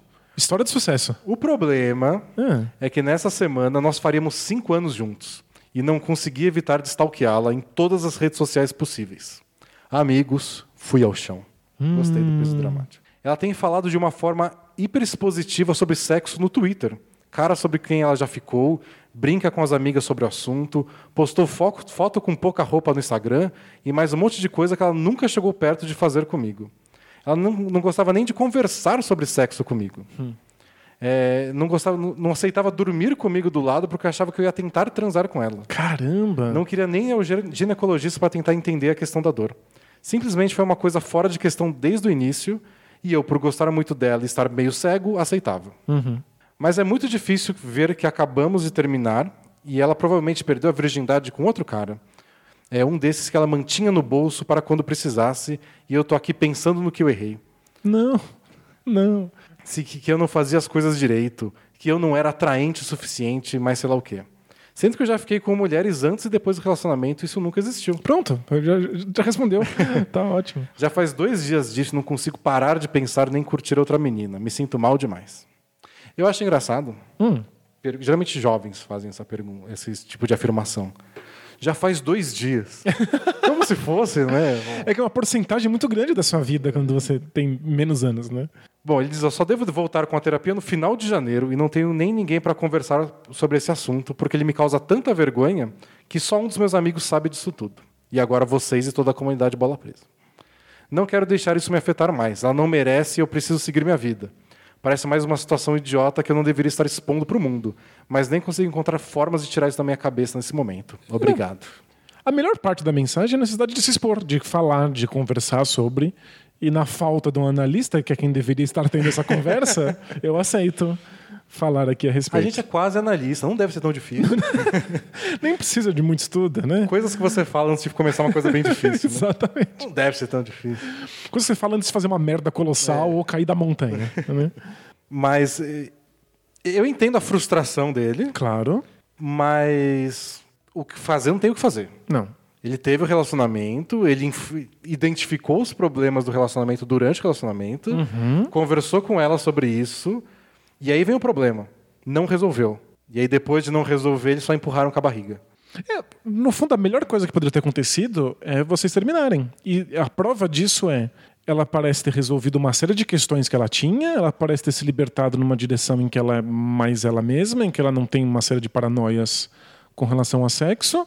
Ela parece estar num relacionamento e você está num relacionamento em que você não fica com a paranoia de que ela esteja te escondendo. Às vezes, um relacionamento é uma dinâmica ruim para as duas partes. E ele é responsabilidade das duas partes.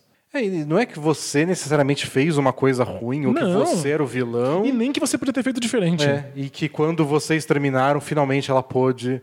Vai ver, foi um choque pra ela terminar também. Ela talvez ela não imaginasse terminar com você também. Quando terminou, ela se percebeu de outra forma. Isso, às vezes ele- ela precisava passar por isso para ser capaz de partir para um próximo momento É. na vida dela. O que é meio incômodo, é, e eu tendo essa parte também, é que demorou. Então, tipo, foram cinco anos de relacionamento. Claro. Então você investiu muito emocionalmente nisso. E a pessoa se resolve e se torna quem você esperava que ela, que ela se tornasse no instante depois que É. vocês terminam. Aí parece que você ficou com o pior e a pessoa fica melhor depois. Mas não é assim que funciona. As pessoas são quem elas são naquele momento e elas são influenciadas pela dinâmica que o relacionamento oferece para elas ali. Depois, quando termina, a pessoa vai ter que ter, ser uma outra pessoa em novas dinâmicas, em novos relacionamentos. E eu tava com a minha mulher conversando essa semana de namoros antigos. E é sempre tipo, nossa, não devia ter feito isso. É. Como eu era burro.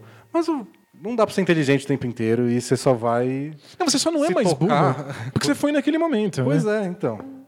Então agora você, você tem uma- um relacionamento bem ruim, parece, né? Pelo que você falou, e longo de aprendizado. É. Então você vai poder identificar coisas novas no próximo relacionamento bem rápido. E, e uma lição que a gente aprende sempre no segundo namoro, tipo, nossa, podia ser diferente. Nossa, isso é incrível, né? É uma quebra na cabeça, né? Coisas que você dava como óbvias e que tinham que ser assim, até sofrimento, né? Você fala assim, ah, bom, eu tenho que sofrer, porque relacionamentos são assim. Ah, não, é namoro, é ciúme mesmo, né? Pessoa É, ciumenta, não tem jeito. faz Aí parte. você vai lá e conhece uma pessoa que não é ciumenta. Oh, Caramba, tinha essa possibilidade, a gente não imaginava. O que fica de aprendizado é, se você está numa dinâmica que não te faz bem, você não precisa mantê-la por cinco anos. Mas n- quando a gente está no meio dela, a gente não percebe isso. E não tem como você saber o, todo o processo psicológico que passou na cabeça dela para ela reagir assim. Claro. Não- você já não tem mais contato com ela, não faz sentido você ir lá confrontar. Por que agora você fala de sexo no não, Twitter? imagina, ela é outra pessoa, ela passou por, por coisas que a transformaram. E, tipo, e é sua responsabilidade no sentido de que você estava lá e por estar lá, você fez com que essa pessoa fosse quem ela era naquele momento. Você ajudou ela a ser naquele momento. Mas você não tinha que ter feito nada diferente, você fez o que dava, você fez o que você podia e ela tinha as dificuldades dela, que eram dela, e agora foram resolvidas de alguma maneira. Mas aproveita que você conheceu uma menina nova aí que está gostando dela e segue o jogo. Isso. Encerramos hoje. Encerramos. Então, bom 2020 para todos, com muitos podcasts do Bola Presa. Oh, boa. Assinem o Bola Presa. Resolução de 2020. Assinar o Bola Presa. Olha, a gente recebe várias dessas que é só conseguir um emprego, É. então que 2020 tenha muito emprego. Então, valeu, pessoal. Até semana que vem. Tchau. Tchau, tchau!